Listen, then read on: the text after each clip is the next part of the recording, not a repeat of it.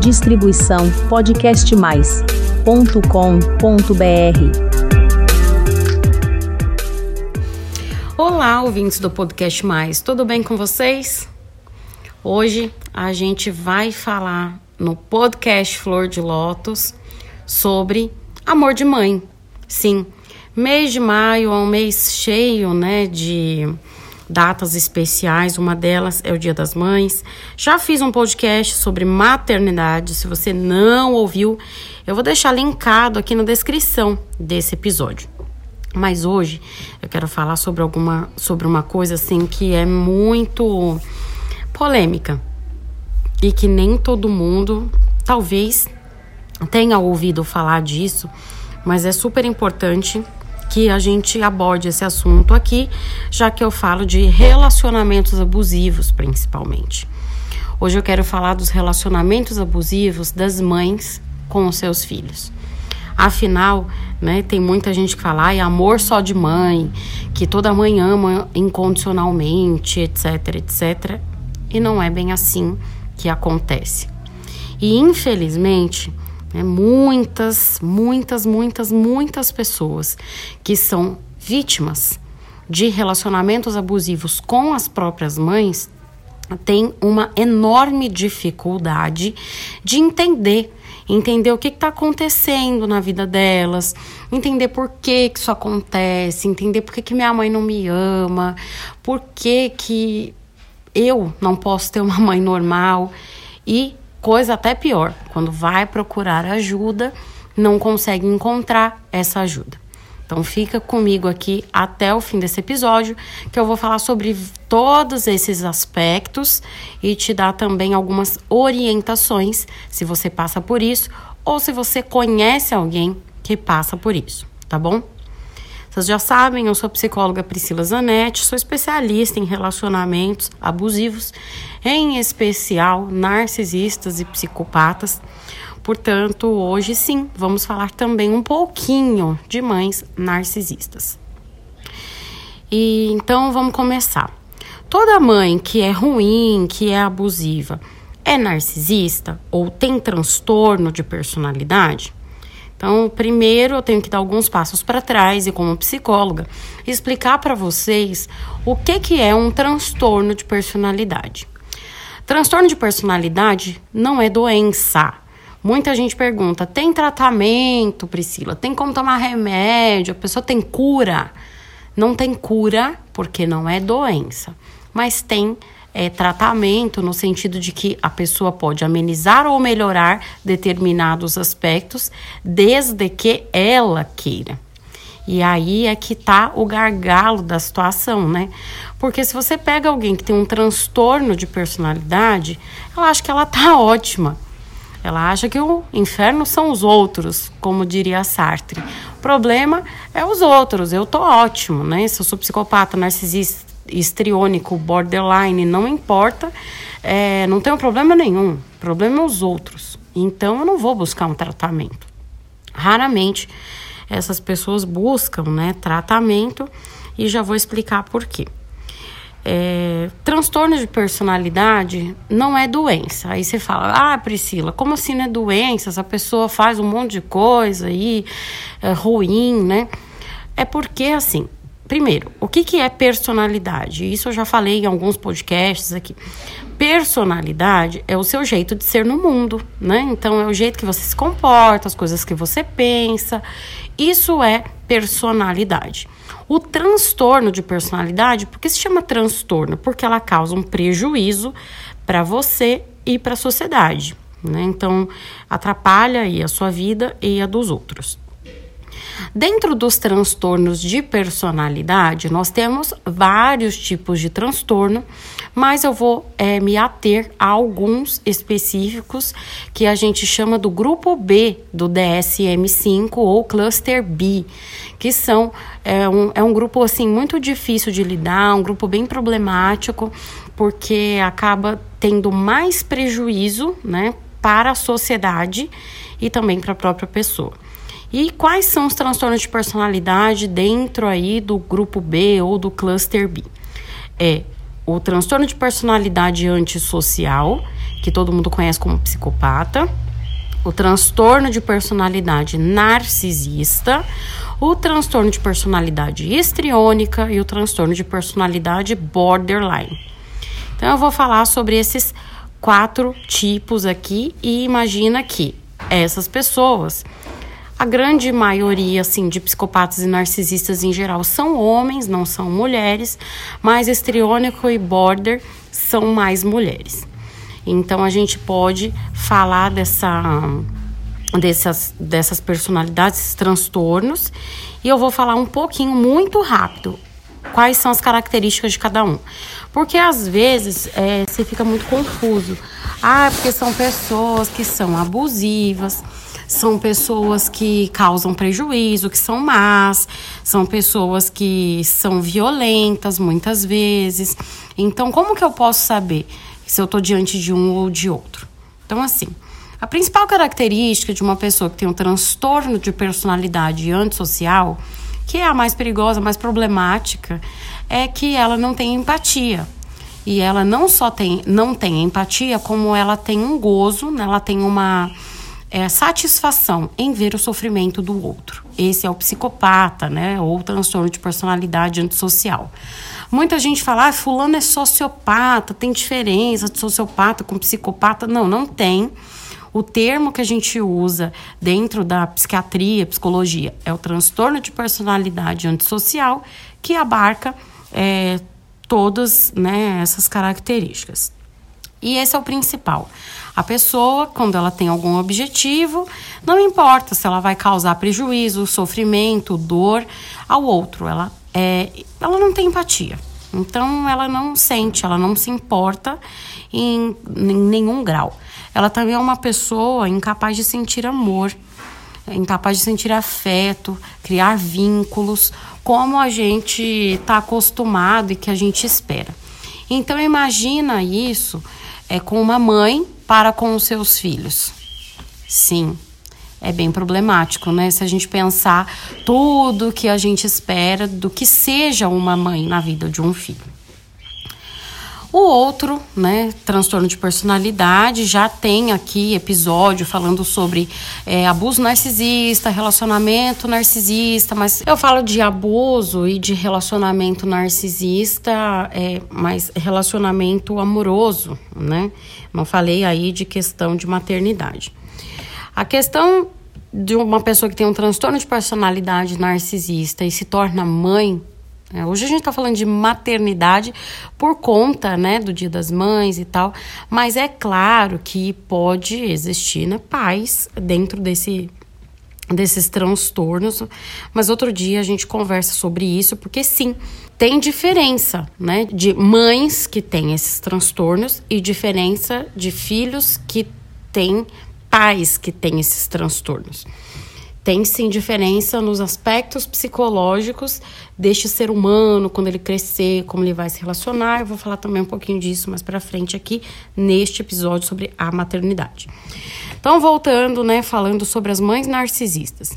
A mãe narcisista é aquela que ela quer ser o centro das atenções, mas ela quer ser admirada.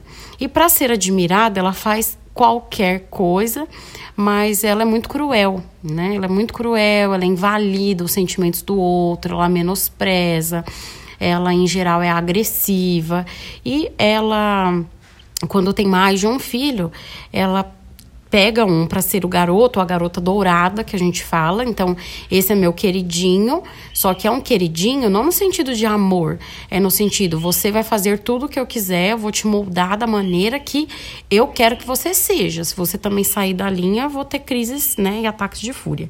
Mas é uma pessoa que ela vai tratar melhor. Agora, os outros filhos são, ou um filho ali, o bode expiatório, que aí ela essa criança ela passa a ser considerada pela mãe narcisista como o centro-alvo de todos os ataques dela. E podem ser, sim, ataques não só psicológicos e morais, como também ataques físicos. Então, muitas surras, é, a pessoa de, de, destruir os objetos da criança e adolescente, acaba com a autoestima né, dessas do, dos filhos, enfim. E o principal, a principal característica dessa mãe é justamente eu quero é ser o centro das atenções, eu só, né, que sofro, eu que que tenho os meus dramas. Então o filho ele não pode sentir, ele não pode ter necessidade, porque assim, eu sou narcisista, então narci, o narcisista ele é centrado em si, né? Então imagina uma pessoa que é totalmente centrada em si, de repente vira mãe. Que caos, né? Que não deve ser e é, na verdade. É um caos, é muito triste, é muito complicado.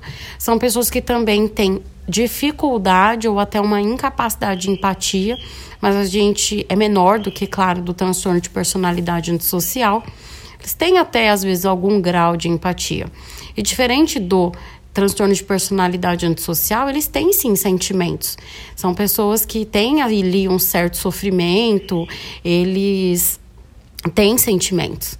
E eles são extremamente manipuladores, sedutores, e eles mantêm sim relacionamento com as pessoas. No entanto, é sempre de usabilidade do outro. Então, eu vou usar o outro para ser admirado, usar o outro para que ele faça o que eu quero. Então, esses sentimentos são sempre autocentrados. Não que, ah, eu vou amar o outro, eu vou gostar do outro, eu vou ter empatia pelo outro, eu vou sofrer pelo outro. Não necessariamente, né? Então, dependendo aí do espectro dentro, né, se ele é mais ou menos o grau de comprometimento aí dessa personalidade, ele vai ser é, menos cruel ou mais cruel, mas é sempre assim, um sofrimento em relação a si, não ao outro. Combinado? Então, isso seria aí uma mãe narcisista. A mãe estriônica é muito confundida com a mãe narcisista. É uma pessoa teatral, é aquela pessoa dramática, é aquela que quando o filho fala que vai sair, ai, tô passando mal, sabe? Ninguém presta para estar tá com meu filho e tal, mas é uma pessoa sim, que ela tem muito amor, mas ela é muito carente. Ela é extremamente carente e ela é muito tóxica. Por quê? É, se as coisas não forem do jeito que ela quer, é não tá bom. E diferente da mãe narcisista, né, ela não quer ser admirada. Ela quer ser o centro das atenções. E para isso não importa se ela tem que fazer um barraco, se ela tem que estar tá doente, se ela tem que dizer que é fraca, que ela depende dos outros. O narcisista não. O narcisista ele não quer que ele ser visto assim. O narcisista ele quer sempre se ser visto como uma pessoa ser admirada, né? Então, eu sou ótima, eu sou maravilhosa, eu sou incrível, eu sou a melhor mãe, eu sou ótima, então você tem que me amar e me adorar e ser meu servo, meu súdito.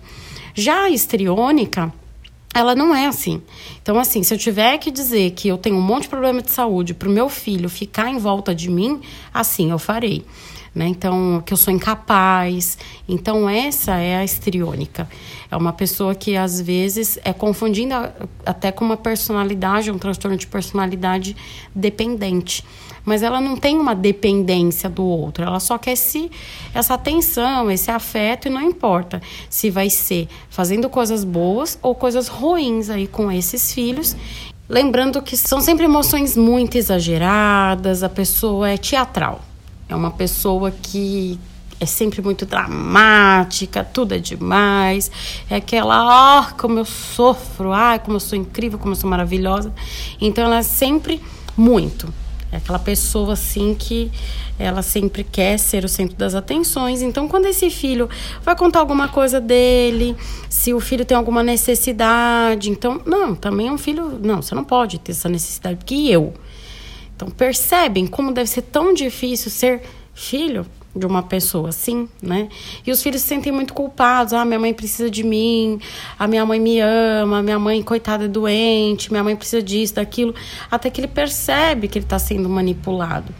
Ou às vezes não percebe e tem muitos problemas depois, né, para se relacionar futuramente, tendo, imagina, né, um, uma companheira, né, uma esposa, uma namorada um namorado, porque o cônjuge, o companheiro, não vai ter o mesmo afeto que você tem pela sua mãe estriônica. Então a vida vai ser bem difícil, bem difícil, bem complicada. Mas, como eu disse, eu vou dar orientações lá na frente. Agora vamos para o último, né? O último é a mãe borderline. A mãe borderline é aquela mãe que ela é muito intensa. Então, o transtorno de personalidade borderline, ele é super complexo, é muito difícil de ser diagnosticado, demora muitos anos, muitas vezes, para a pessoa conseguir o diagnóstico, porque ele se parece com muitas coisas. Ele se parece muitas vezes com TDAH, com depressão, com bipolaridade, com narcisismo, às vezes as pessoas acham, mas não, né? O borderline, ele é muito intenso. Ele é o total contrário do antissocial, né, ou vulgo psicopata. Então, enquanto o psicopata é zero emoção, o border é 100% emoção. Então, ele tudo é demais para ele. Então, é é 8 ou 80. Então, ele vai de 0 a 100 em 2 segundos. Ele simplesmente tem. Ele, quando ama, ama demais. Quando ele odeia, ele odeia demais. E quando eu falo demais, é demais mesmo. São pessoas que têm rompantes de agressividade, de autoagressividade. Então, se em algum momento ele acha que vai ser abandonado, que ele não é amado, ele é capaz de atentar contra a própria vida, porque ele não suporta o fato, né, o borderline não suporta o fato de não ser amado. Ele quer ser amado.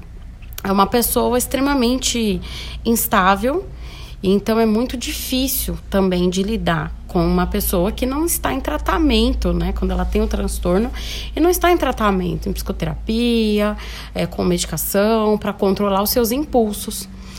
É, muitas vezes uma pessoa que tem o transtorno de personalidade borderline, ela é muito dada a excessos, excesso de comida, uso de abusivo de álcool e outras drogas, ou o excesso de compras, excesso de sexo.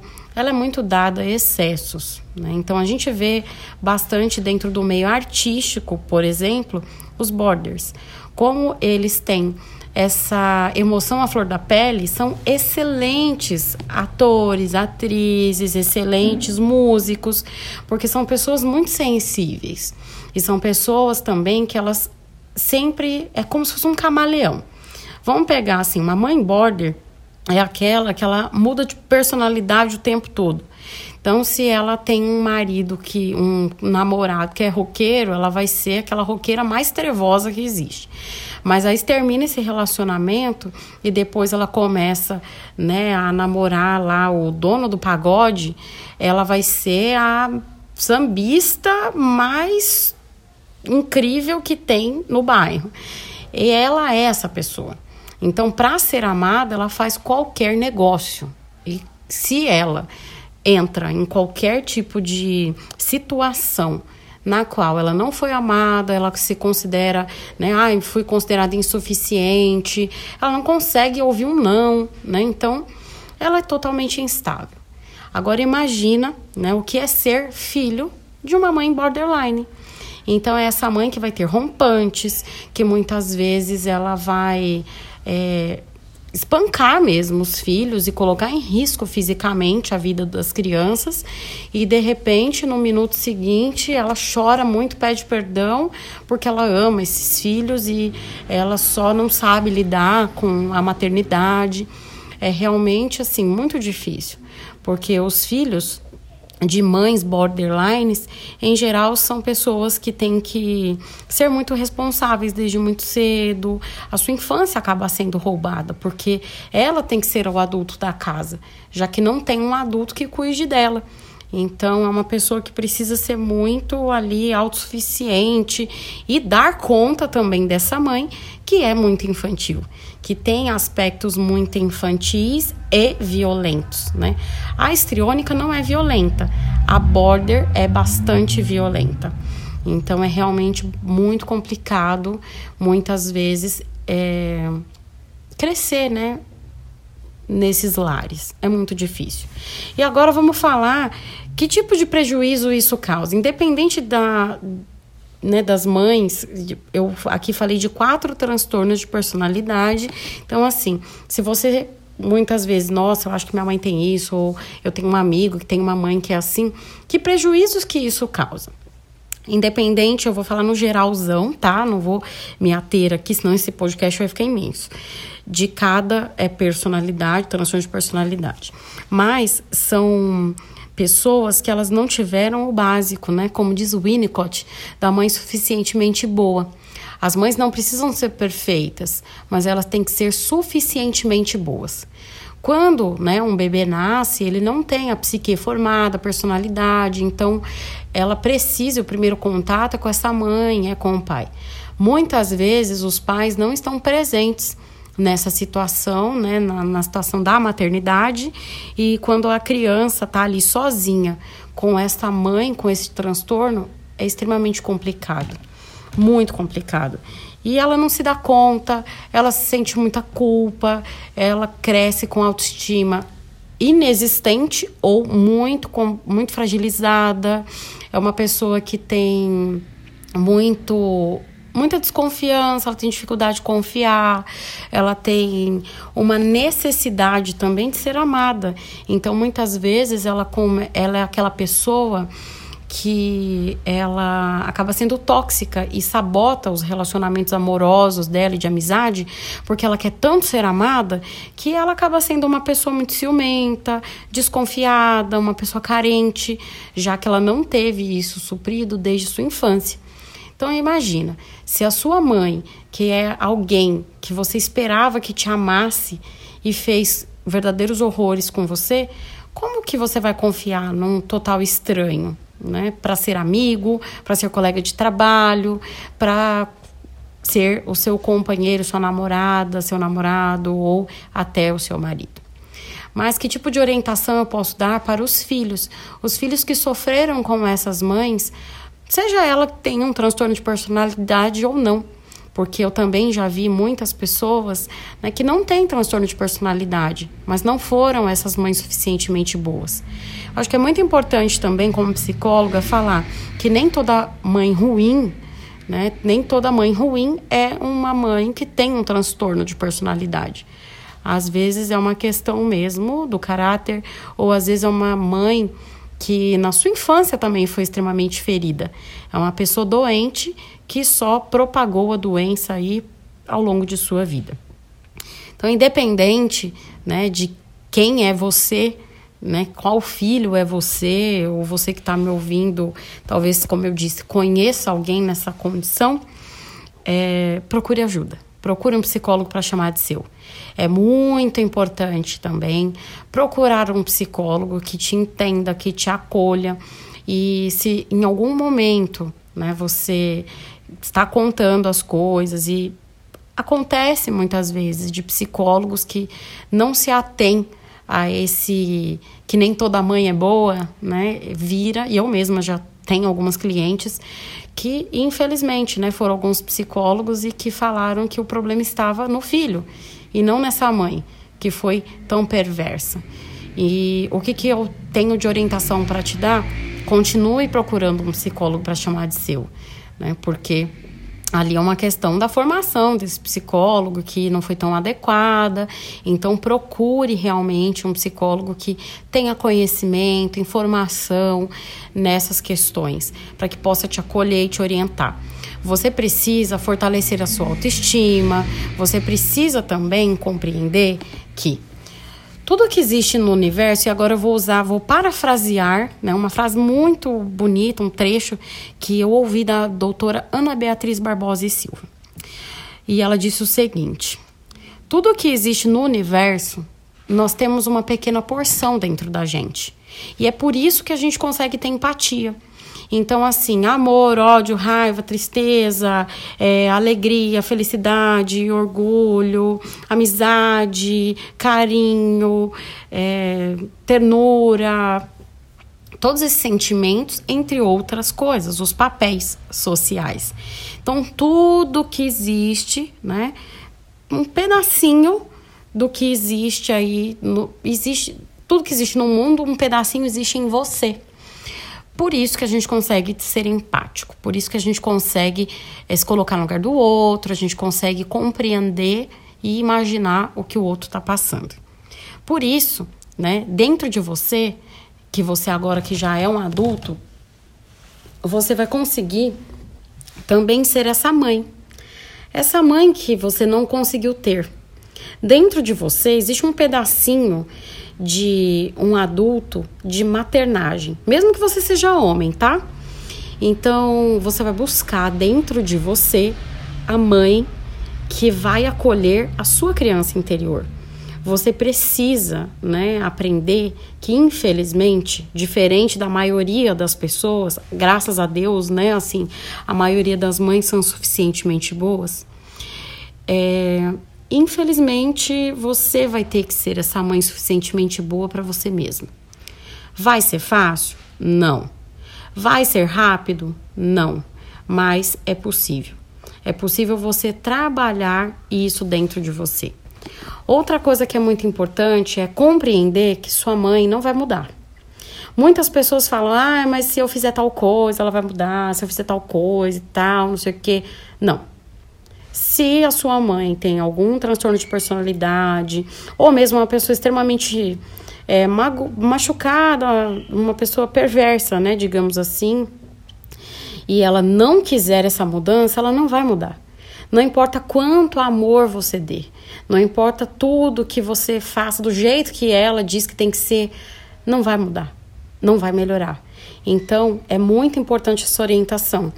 Você não tentar mudar o jeito né, da sua mãe e fazer com que ela seja a mãe que você idealizou.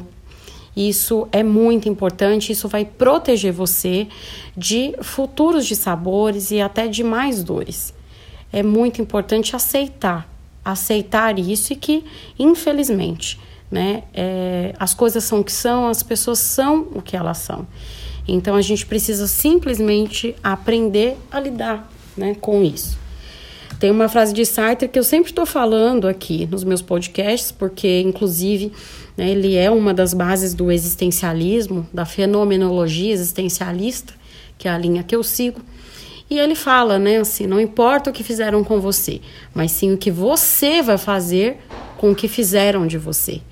E essa frase, ela cabe muito perfeitamente para quem teve aí uma mãe que dentro de todas essas condições que, que eu falei, de alguma dessas condições. O outro ponto que eu quero finalizar aqui, dar como orientação, é que você compreenda que, independente da sua crença religiosa, porque isso é uma coisa que muitas vezes traz muito peso na vida de muitos filhos, é que você não precisa conviver com a sua mãe se ela é abusiva e tóxica. Ah, mas tem que honrar pai e mãe. Ah, mas é, ela é ela é minha mãe. Ah, mas é sangue do meu sangue. Eu não posso pagar com a mesma moeda. Eu não posso ficar longe da minha mãe porque é minha mãe. Eu tenho que aceitar as coisas que minha mãe faz porque é minha mãe. Ah, é porque minha mãe me deu a vida. Calma. Né? A sua mãe, ela sim te deu a vida no sentido de que ela pariu você. Mas é, não é porque ela é a sua mãe biológica que você tem que ficar ali debaixo de julgo de violência, de agressão e debaixo, né, de essa existência mesmo que ela te coloca. Será que você, como hoje adulto, que pode escolher se afastar dessa pessoa, você tem que ficar lá? Por isso que é importante esses passos anteriores que eu falei de orientação né, de buscar um psicólogo, de entender que a pessoa não vai mudar, de compreender todas essas questões, porque se afastar é necessário. Se afastar, manter o mínimo de contato possível. Eu não estou dizendo que você vai abandonar, que você nunca mais vai ver. Tem gente que faz isso e também tá tudo bem, né? Mas você não é obrigado a conviver. Acho que esse é, é uma, uma, coisa fundamental a se falar, porque existe uma mística, né, de que porque é minha mãe, então sou obrigada a aguentar tudo. Não, você não é. Eu estou aqui dizendo, como psicóloga, que você tem que se colocar em primeiro lugar nesse caso e cuidar da sua integridade física e mental. Infelizmente, né, uma mãe que não é suficientemente boa ou que tem esses transtornos de personalidade causa profundas feridas. E eu conheço pessoas que passaram quase que a vida toda buscando o que, que tinha errado com elas. Por que, que elas não podiam ter sido amadas pelas suas mães? Por que, que elas. Por que, que tudo aquilo aconteceu? Por que, que ela, aquela mãe era tão cruel? E eu quero te dizer que isso não tem a ver com você. Isso não tem a ver com quem você é. Isso não foi culpa sua. Não tem nada de errado com você. Infelizmente, né, a sua mãe é que tem as questões dela e você hoje como adulto pode pegar as rédeas da sua vida e seguir para outro lugar, para longe de tudo isso. Tá bom? Bem, por hoje eu vou ficando por aqui e eu quero te fazer um convite muito especial. Se você ainda não, na verdade são dois convites. Se você ainda não é inscrito no meu canal de podcast, acesse www.podcastmais.com.br barra flor de lótus e faça a sua inscrição. Toda segunda-feira temos episódio novo aqui. Outra coisa também que eu quero pedir é que você me mande uma mensagem. O que, que você achou do episódio de hoje? Você tem alguma dúvida? Você gosta desse tipo de episódio? É, enfim, eu quero que você me conte o que, que você achou. Manda uma mensagem lá também através do portal www.podcastmais.com.br barra flor de lótus que você vai é, tirar suas dúvidas, assim, me manda, escreve o que, você gostaria que eu falasse, sugestões ou mesmo sobre este episódio e eu respondo, eu respondo pessoalmente. Eu sempre gosto de destacar que as mensagens que você me manda, elas ficam fechadas no sistema, portanto, é, não fica aberto como numa rede social, num comentário. Fica tranquilo que só eu tenho acesso e eu respondo também para você de forma privada. Por isso, eu aguardo a sua mensagem. Por hoje, eu vou ficando por aqui. Um beijo e até o episódio da semana que vem. Distribuição podcastmais.com.br